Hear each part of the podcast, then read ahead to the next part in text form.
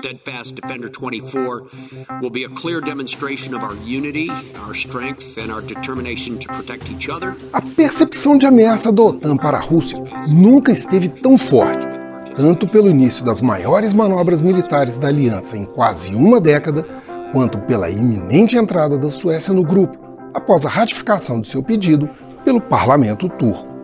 Mas o que essa movimentação significa para a paz mundial? Este é Vasto Mundo, podcast de relações internacionais do tempo, e juntos vamos saber mais sobre a tensão entre a Rússia e a OTAN.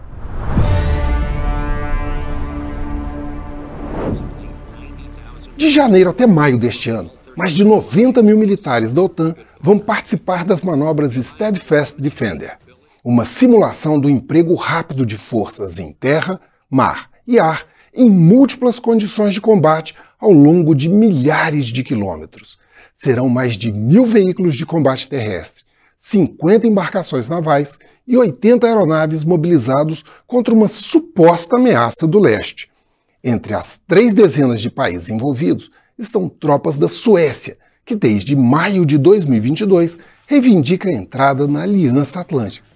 Um desejo que superou sua penúltima barreira no último dia 23 de janeiro, com o aval da Turquia.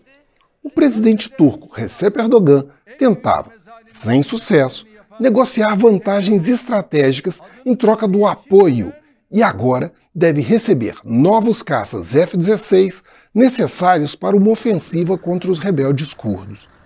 A Suécia conta com uma força militar de quase 30 mil soldados e esquadrilhas dos modernos caças Gripen, mas sua grande vantagem para a OTAN é a possibilidade de controlar do Báltico e do Ártico, em especial pela ilha de Gotland, a maior do Mar Báltico, localizada a cerca de 70 quilômetros dos gasodutos Nord Stream que abastecem a Europa de gás russo, além de ser uma barreira natural do acesso da frota russa do Báltico ao Mar do Norte. Com a adesão da Suécia, dos oito países bálticos, apenas um, a Rússia, não será membro da OTAN.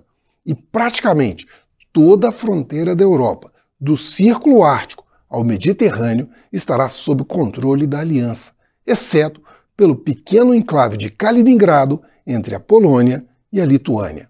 Agora, para a Suécia completar o seu objetivo de entrar na OTAN, falta a aprovação de apenas mais um país, a Hungria, governada por Viktor Orbán, um admirador, confesso, Vladimir Putin.